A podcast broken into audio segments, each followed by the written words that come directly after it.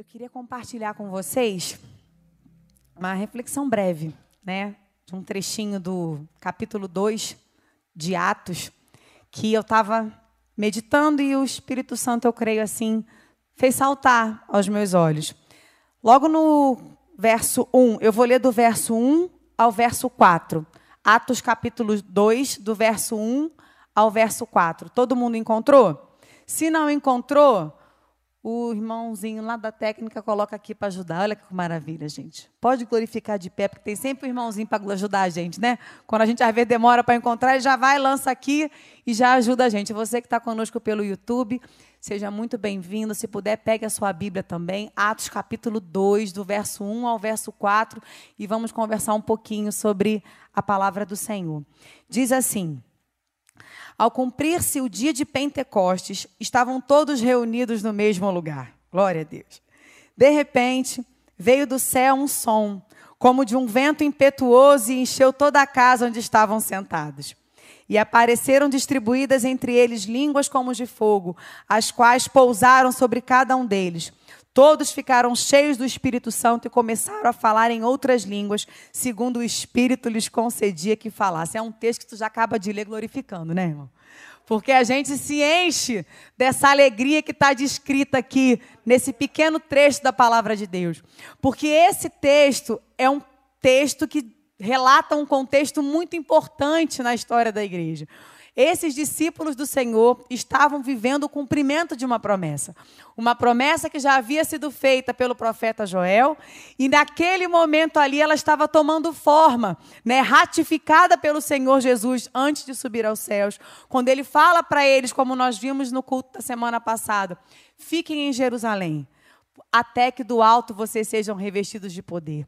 E logo no início aqui desse verso 1, desse capítulo 2, diz que eles estavam reunidos.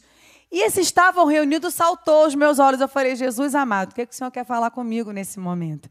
E aí eu comecei a observar algumas questões, alguns comportamentos desses que estavam aqui reunidos, que certamente fizeram toda a diferença para que eles vivessem o cumprimento dessa promessa. Por quê? Eles não foram visitados pelo poder do Senhor no cumprimento da sua promessa, porque eles estavam apenas reunidos fisicamente no mesmo lugar. Porque o fato de nós estarmos fisicamente no mesmo lugar não nos faz necessariamente alvos da manifestação do Senhor, da visitação do Senhor. E aí eu comecei a conversar um pouquinho aqui com o texto e eu percebi que eles estavam reunidos sim, mas não apenas fisicamente.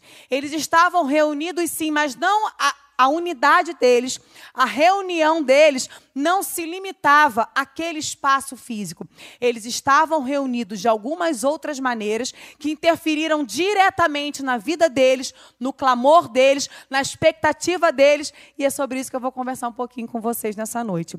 Eles não estavam apenas reunidos fisicamente, eles estavam juntos em um propósito. Eles estavam juntos em um propósito, porque eles poderiam estar no mesmo lugar e cada um buscando uma, uma coisa diferente.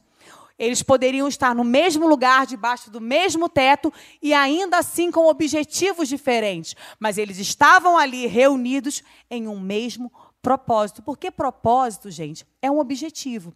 Propósito é algo que você almeja alcançar.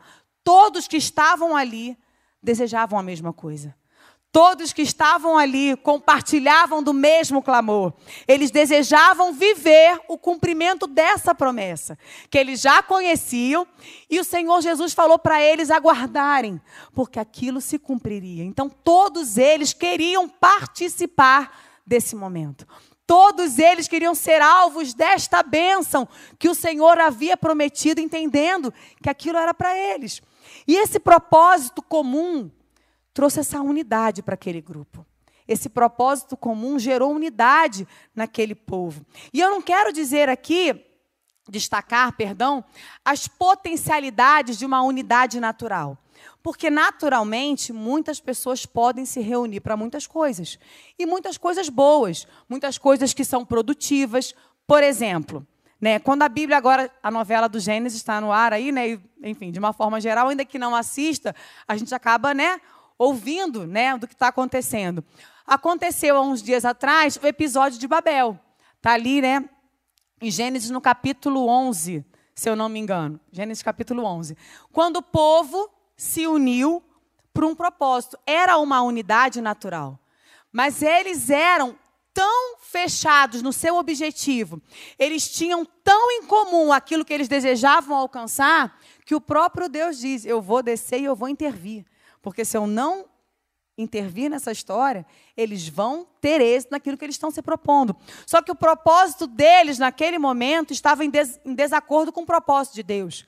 Mas quando nós nos unimos em propósitos, ainda que naturais, eles têm né, uma possibilidade de sucesso.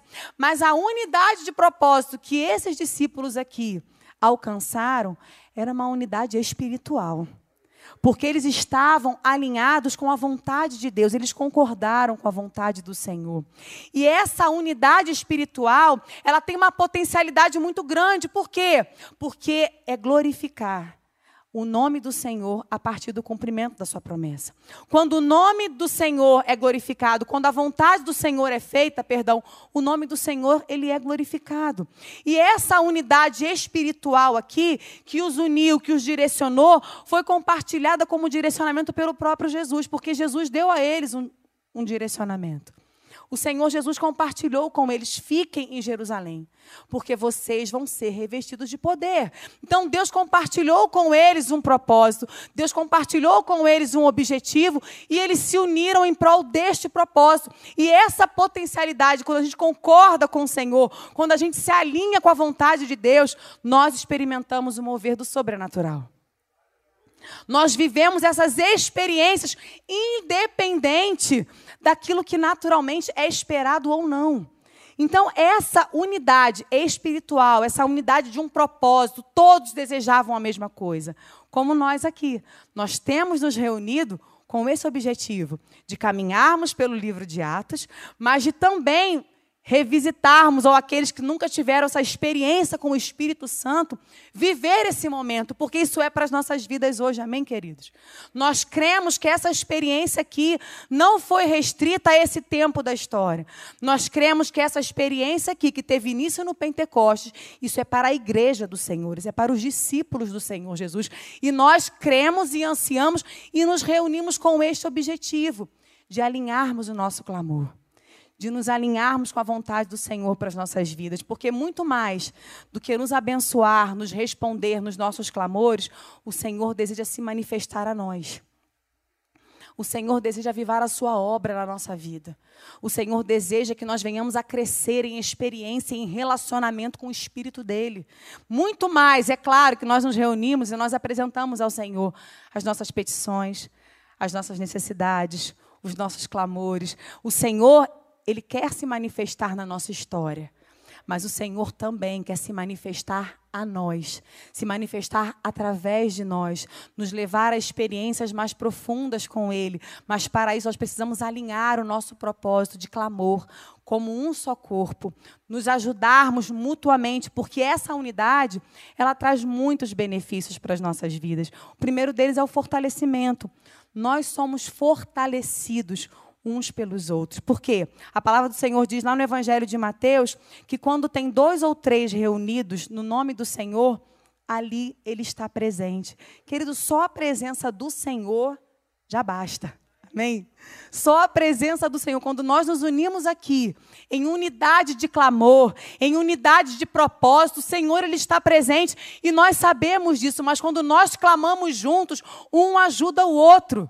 Um fortalece o outro, um dá ânimo para o outro, porque pode ser que em algum momento venha nos visitar o desânimo. Pode ser que nessa caminhada, nesse processo, porque imagina assim, né? Quando Jesus falou, fica em Jerusalém, sai aquela cambada junto aí, galera. Vamos ficar todo mundo junto aqui. Hein? Ninguém, ninguém, ninguém solta a mão de ninguém. Vamos ficar todo mundo junto aqui nesse propósito, até a gente viver o que Jesus falou para gente. Mas aí, às vezes, passa um dia, às vezes passa dois, Aí acontece alguma coisa que já entristece no dia que tu vem para o culto.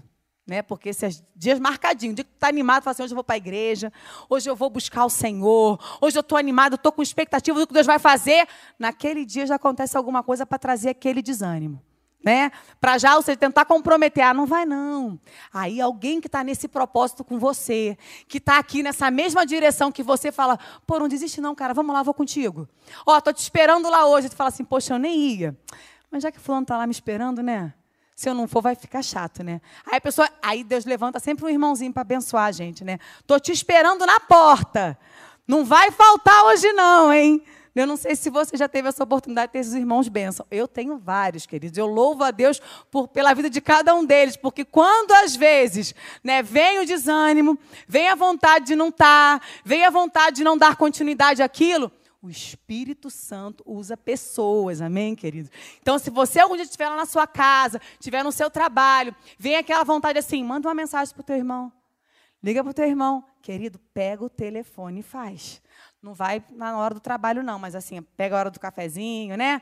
Na hora que você for almoçar, manda uma mensagem, porque é o Espírito Santo nos movendo, nos ajudando mutuamente para que um fortaleça ao outro, para que um dê ânimo para o outro. Como a palavra do Senhor diz, né? É bom que sejam dois. É um texto muito aplicado né, para casamento, mas é bom que sejam dois. Porque quando Jesus envia os discípulos, vai de dois em dois. Ou seja, tipo assim, um vai dando força para o outro. Um vai dando ânimo para o outro. Um vai sustentando o outro. Então, essa unidade de propósito, e aí nós precisamos também nos aproximarmos daqueles que desejam alcançar as mesmas coisas que nós. A nossa vida com Deus precisa ser movida por propósito, querido. Porque é esse propósito que molda a nossa maneira de viver. É esse propósito que vai dar forma às minhas prioridades. É esse propósito que vai dar forma às coisas que eu realmente me empenho ou não me empenho. É esse propósito que dirige as demais coisas. É esse propósito que vai determinar se eu vou investir tempo em clamor ou não. Porque aquilo que eu considero como importante, eu coloco numa escala diferenciada na minha vida. Então nós precisamos estar aqui reunidos, não apenas fisicamente, mas em propósitos. Quais os propósitos que você tem na sua relação com Deus? Quais os propósitos que você tem colocado diante do Senhor? O que, que você tem almejado? Qual é o teu objetivo no teu relacionamento com Deus? É que Ele responda ao seu clamor? Louvado seja o nome do Senhor por isso. Mas o Senhor também tem propósitos a nosso respeito. E nós, através do Espírito Santo, nós podemos sim vivermos uma vida alinhada com os propósitos do Senhor para as nossas vidas. E quando nós alinhamos o nosso propósito com aquilo que está proposto no Senhor para nós, nós vivemos a manifestação do sobrenatural nas nossas vidas. Outra coisa que eu aprendo, eles estavam ali reunidos, além de propósitos, eles estavam reunidos juntos em obediência. Eles estavam juntos em obediência. E como que nós precisamos nos reunir em obediência?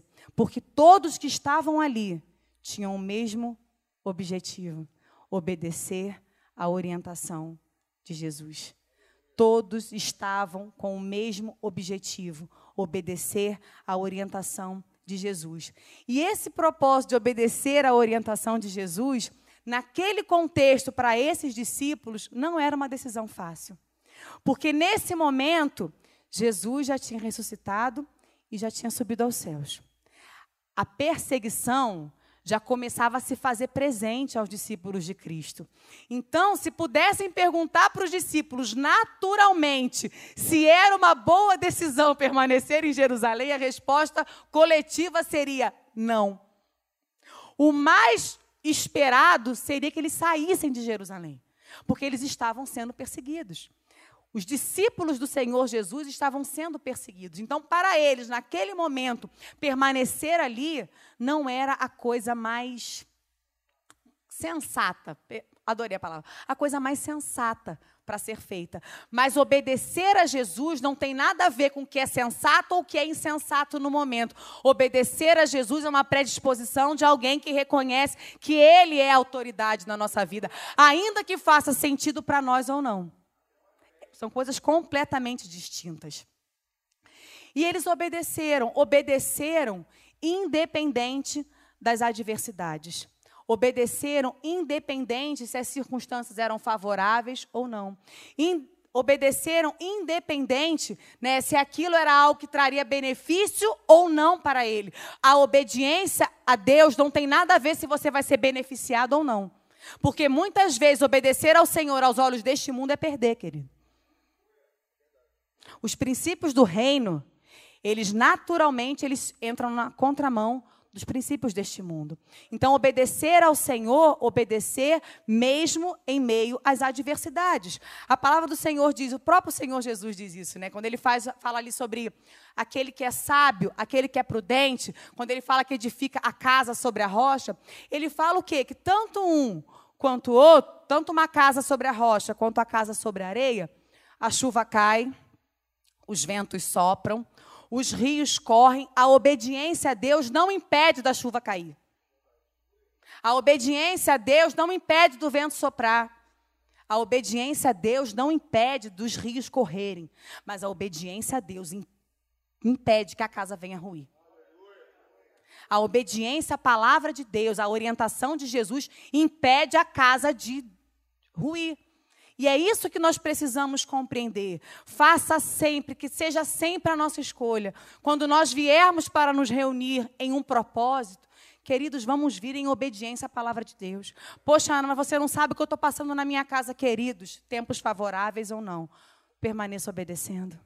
Não abra mão dos seus propósitos com Deus. Se o Senhor falou para fazer, vamos fazer. Ah, Ana, mas está acontecendo. Queridos, vamos nos manter em obediência aos princípios da palavra de Deus, ainda que sejam princípios que para este mundo estejam desvalorização. Mas para nós é um treinamento para a eternidade. Glória a Deus por isso. Porque viver nos princípios da palavra de Deus não quer dizer perfeição. Não estou dizendo que somos perfeitos, mas estamos em um processo de aperfeiçoamento, porque são esses princípios, é esta palavra que irá reinar sobre nós sobre toda a eternidade. Então, eles obedeceram independente das circunstâncias. Eles obedeceram independente da aparente demora.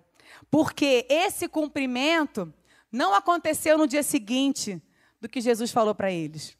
Não aconteceu logo depois que eles começaram a se reunir, porque eles, eles se reuniram e permaneceram reunidos.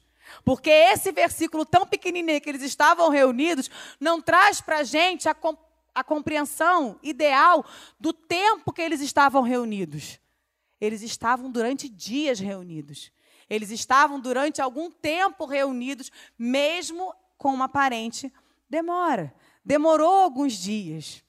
E a gente sabe, quando a gente está esperando alguma coisa, ainda mais assim, acho que a minha geração tem mais dificuldade né, do que as gerações anteriores de esperarem.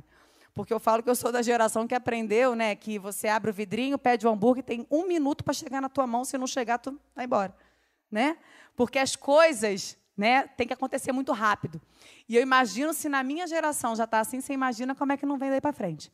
Nós fazemos parte de uma geração que não sabe esperar. Porque na nossa leitura, o esperar é um desperdício. Eu, quem nunca, né? Está na fila, eu estou perdendo o meu tempo. A gente sempre acha está tá esperando, está perdendo alguma coisa. Na nossa leitura é isso. Não é verdade? Se você está esperando alguma coisa, está demorando demais. A leitura é: estou perdendo tempo nesse processo aqui. Só que nem sempre a perspectiva de Deus é a mesma do que a nossa. E aqui, mais uma vez, isso se faz presente, porque na perspectiva de Deus, o tempo da demora é o tempo do preparo. É o tempo do, do, crescimento no relacionamento, é o tempo da manifestação dele, é o tempo do, aumento do relacionamento, da intimidade com ele. Então não é perda de tempo. A gente entende errado, mas na perspectiva de Deus, é no tempo certinho. Você pode achar que você está fora do tempo, se algum, alguns processos na sua vida já tinham que ter acontecido. Pode, eu estou aqui ainda, né? Já era para eu estar tá vivendo isso, pastora. Já era para eu estar tá fazendo isso. Já era para eu e quando a gente entende que o Senhor é Senhor da nossa história, querido, Ele é Senhor do tempo, amém? Ele é Senhor do tempo. Se nós estamos vivendo em comunhão, em relacionamento com Ele, vivendo em propósito, vivendo em obediência à Sua palavra, a palavra do Senhor me ensina que a bênção dele me alcança. Então, se não chegou o tempo ainda, é porque o Senhor tem processo de trabalho nesse tempo para até que se cumpra o propósito dele. E nós precisamos nos submeter a esse tempo, porque Ele é Senhor desse tempo. Você pode não estar tá entendendo. Como eu já citei aqui anteriormente, quando a gente assiste uma série, Nem todos os capítulos a gente compreende o porquê daquilo ali. Alguns processos eu falo assim, irrelevante. Por que, que Deus permitiu que eu passasse por isso? Eu não entendo. Irrelevante na minha perspectiva. Mas na perspectiva de Deus, teve um propósito. Teve um porquê. Então, obedeça, ainda que pareça demorado. Poxa, pastora, mas eu já, já orei por isso. Eu já orei para ser batizada com o Espírito Santo. Eu já orei para ser renovada. Nossa, mas não aconteceu ainda. Mas nós não somos daqueles que desistem, daqueles que retrocedem nos seus propósitos. Não, nós somos daquele que avançamos. Se não aconteceu ainda, continua clamando, continua buscando, continua pedindo. Batei, batei, abrir-se-vos-á. Pedi, pedi, dar-se-vos-á. A gente desiste de processo que Deus não desiste. É porque a gente joga a toalha e fala, ah, não vai acontecer mais não. E aí Deus fala assim, filha, pega essa toalha de novo, que eu não te mandei jogar essa toalha no chão. Que o meu tempo não chegou na tua vida ainda. Independente se parece demorado ou não. Mas a palavra entende isso, que diz que a esperança adiada, ela faz adoecer o coração. Então, quando cansar, não desiste não. Fala para o Senhor, Senhor, eu estou cansada. Me renova. Mas fica firme, no propósito, fica firme na obediência, não te move. Fala, Senhor, me renova. Pai, me restaura. Está demorando um pouquinho mais do que eu achei que seria necessário, mas me ajuda a me submeter ao teu tempo e à tua vontade, porque os propósitos do Senhor são perfeitos. E por mais que a gente não entenda o porquê desse tempo de demora, de aparente demora, esse tempo de espera, fala para o teu coração, ele faz parte de um propósito do Senhor. Você pode estar achando que você está preparado para viver coisas que ainda não está preparado para viver, mas o Senhor está te dando forma. E no tempo do, estabelecido por Ele, vai ser perfeito para a glorificação do nome dEle. Porque quando os propósitos do Senhor se cumprem, o nome do Senhor é glorificado. Amém? E eles obedeceram também, né? Quando não fez muito sentido. Como eu falei, faz, ficar em Jerusalém não fazia sentido para ninguém. Se eles fossem contar para qualquer um que Jesus mandou eles ficarem em Jerusalém, falar assim: ah, mas Jesus não sabia o que vocês iam passar, né? Jesus não sabia o que estava acontecendo aqui. Né, amado? Imagina. Eu, às vezes, eu gosto de me reportar ao tempo para tentar ali caminhar com os discípulos e conversar. Mas e aí? Mas mandou ficar por quê? Sempre tem um, né? Ah, acho que Jesus não sabia que vocês iam passar aqui, não, gente. Porque não fazia sentido. Mas mesmo que não faça sentido, permaneça obedeça. Porque obediência não tem nada a ver com concordar. Porque fazer sentido é concordar com a gente. Né? Aquilo que eu digo assim, mas não tem nada a ver isso. É concordar comigo. Mas obediência não tem nada a ver com concordar. Obediência não tem nada a ver com achar com que eu estou certa ou com que eu estou errada. Obediência tem a ver com Ele, amém? É com Ele, é reconhecer quem Ele é. Porque quando nós recebemos o Senhor nas nossas vidas, querido, o senhorio é dele. E quantas vezes, eu me incluo nessa também, a gente usa quase que o Senhor apenas como um mero pronome de tratamento. Chama Deus de Senhor, mas que é a rédea da sua vida aqui na sua mão. Eu que decido, eu que entendo o tempo. Não, eu já decidi que esse é o tempo da minha vida. Eu já decidi que eu vou fazer desse jeito. Mas isso não tem nexo, Ana. Não tem nexo para você nesse momento que não está conseguindo ter interpretação do que vem pela frente. Mas na perspectiva de Deus, aqueles que desejam viver em relacionamento com Ele, tudo se encaixa. Como o apóstolo Paulo diz, né? Todas as coisas cooperam. Cooperam. Tem um juntamente aí, querido. Perfeito esse juntamente. Todo o processo coopera. Todas as fases cooperam. Ainda que não faça sentido para você em algum momento, alguma aplicação, contexto da palavra de Deus, se submeta. Ana, mas isso aí já é coisa do tempo antigo. Não é. É a palavra de Deus para as nossas vidas. É princípio de vida. Então, mesmo quando não fizer sentido, obedeça, porque eles estavam ali reunidos em obediência na adversidade, em obediência quando aparentemente nada fez sentido, e em obediência quando havia uma aparente demora. Muitos foram embora. E eu imagino, né, o primeiro que levantou para ir embora, tem sempre alguém que abre o olho e fala assim, fulano já vai. Né? Aí daqui a pouco vai mais um, daqui a pouco vai mais outro e desiste, que nós não sejamos influenciados por aqueles que desistem. Que nós não sejamos influenciados, muito pelo contrário, que nós sejamos influenciadores para que não desistam, para que não deixem de aguardar, para que não deixem de crer, para que não deixem de esperar, para que não deixem de aguardar essa manifestação sobrenatural do Senhor. Então, eles estavam reunidos em propósito, eles estavam reunidos em obediência. E aqui eu já vou caminhando para a gente encerrar por conta do tempo. Eles estavam reunidos em expectativas. Eles estavam juntos em expectativas.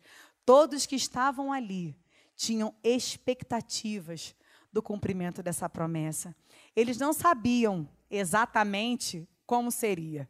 Eles não sabiam exatamente o que, que ia acontecer, né? Porque eles ouviram a direção de Jesus, que era para ficar, desejaram esse revestimento, desejaram essa manifestação, desejaram fazer parte desse contexto de viver o cumprimento de uma promessa, mas eles não sabiam exatamente o que ia acontecer.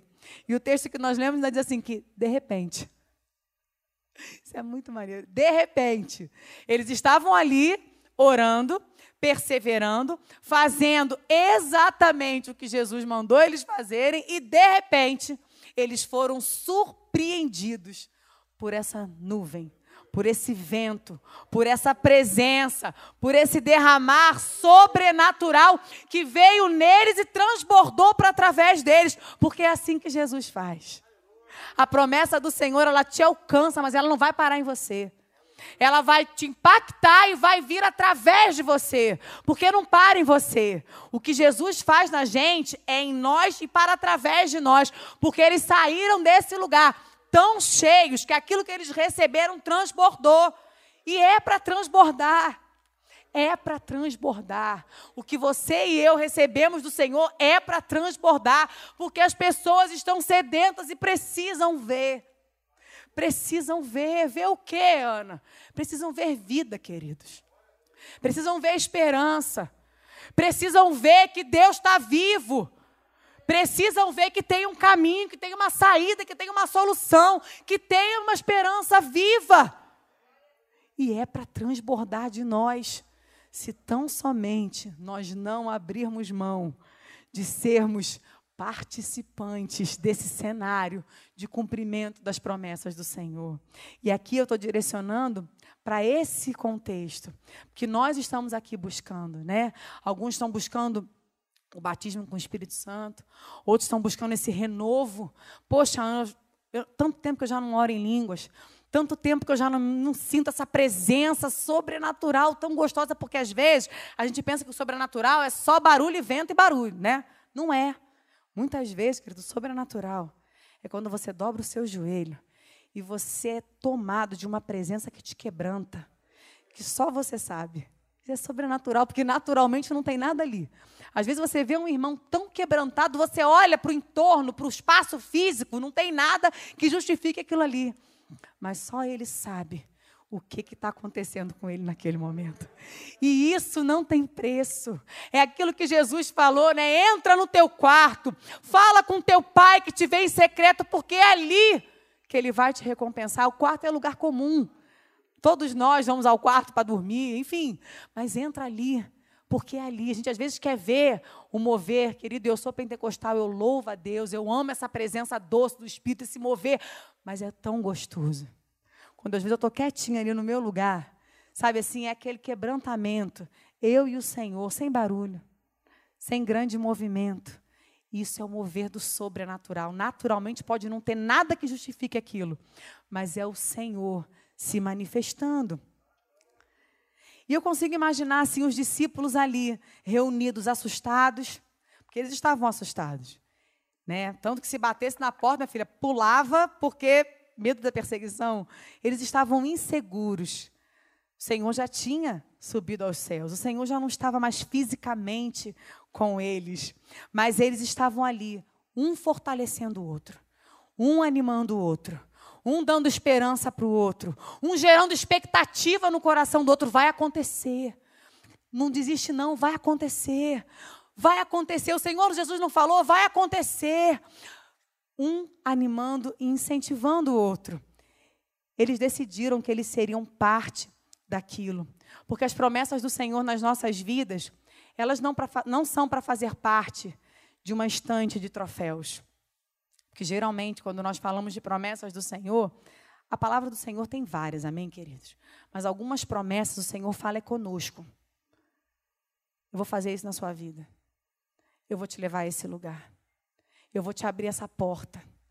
Eu vou trazer essa cura sobre você. É uma promessa específica, é algo que o Senhor fala conosco.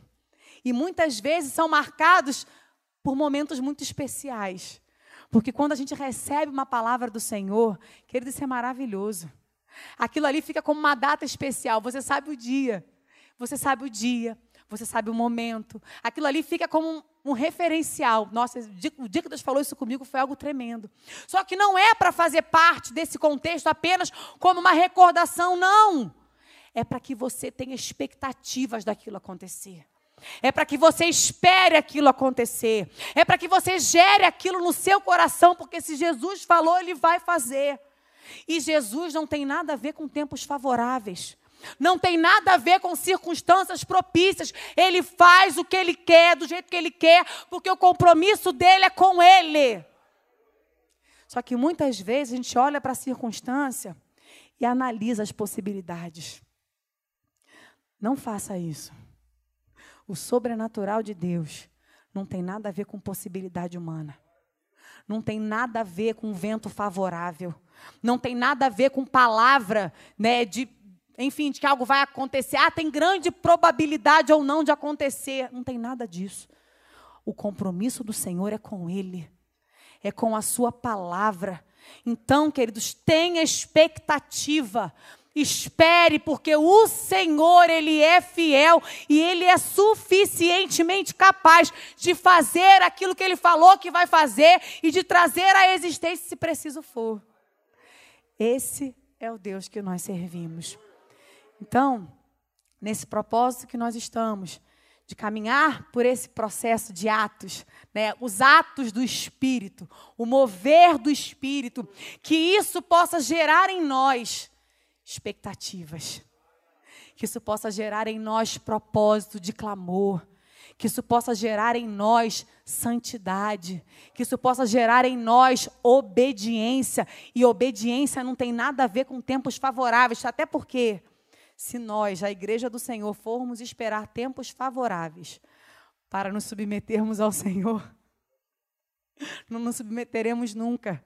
Nos submetemos porque reconhecemos a quem pertencemos. Reconhecemos quem é Senhor da nossa história, quem é Senhor do nosso tempo e que nós venhamos a nos alinharmos com os propósitos do Senhor. Eu não sei você, mas eu tenho um coração ardente de expectativas de ver o Senhor fazer grandes coisas ainda no nosso meio. E como eu digo, né, andar com Jesus é conviver com a possibilidade de ver milagres acontecer.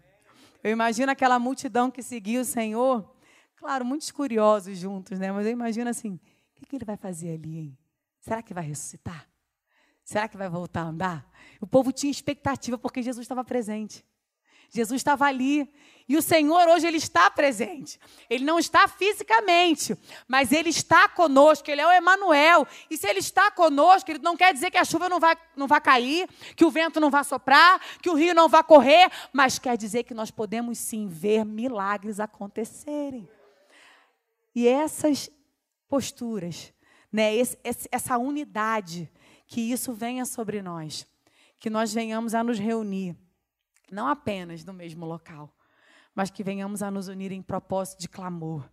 Que o Senhor nos guie em clamor, em direcionamento, porque o Senhor certamente tem algo para fazer acontecer nesse tempo. Eu creio, porque se colocou no coração da liderança, o Senhor tem um propósito nisso, querido. Tenho certeza disso. Que o Senhor nos guie em obediência. E que essa obediência gere em nós expectativas daquilo que o Senhor tem para fazer. Não olha para as promessas do Senhor como se fosse algo assim, um, né, um troféus, conquistas. Não. Tenha expectativas. Porque é isso que o Senhor deseja de nós. Espera, pondera, sonha com isso.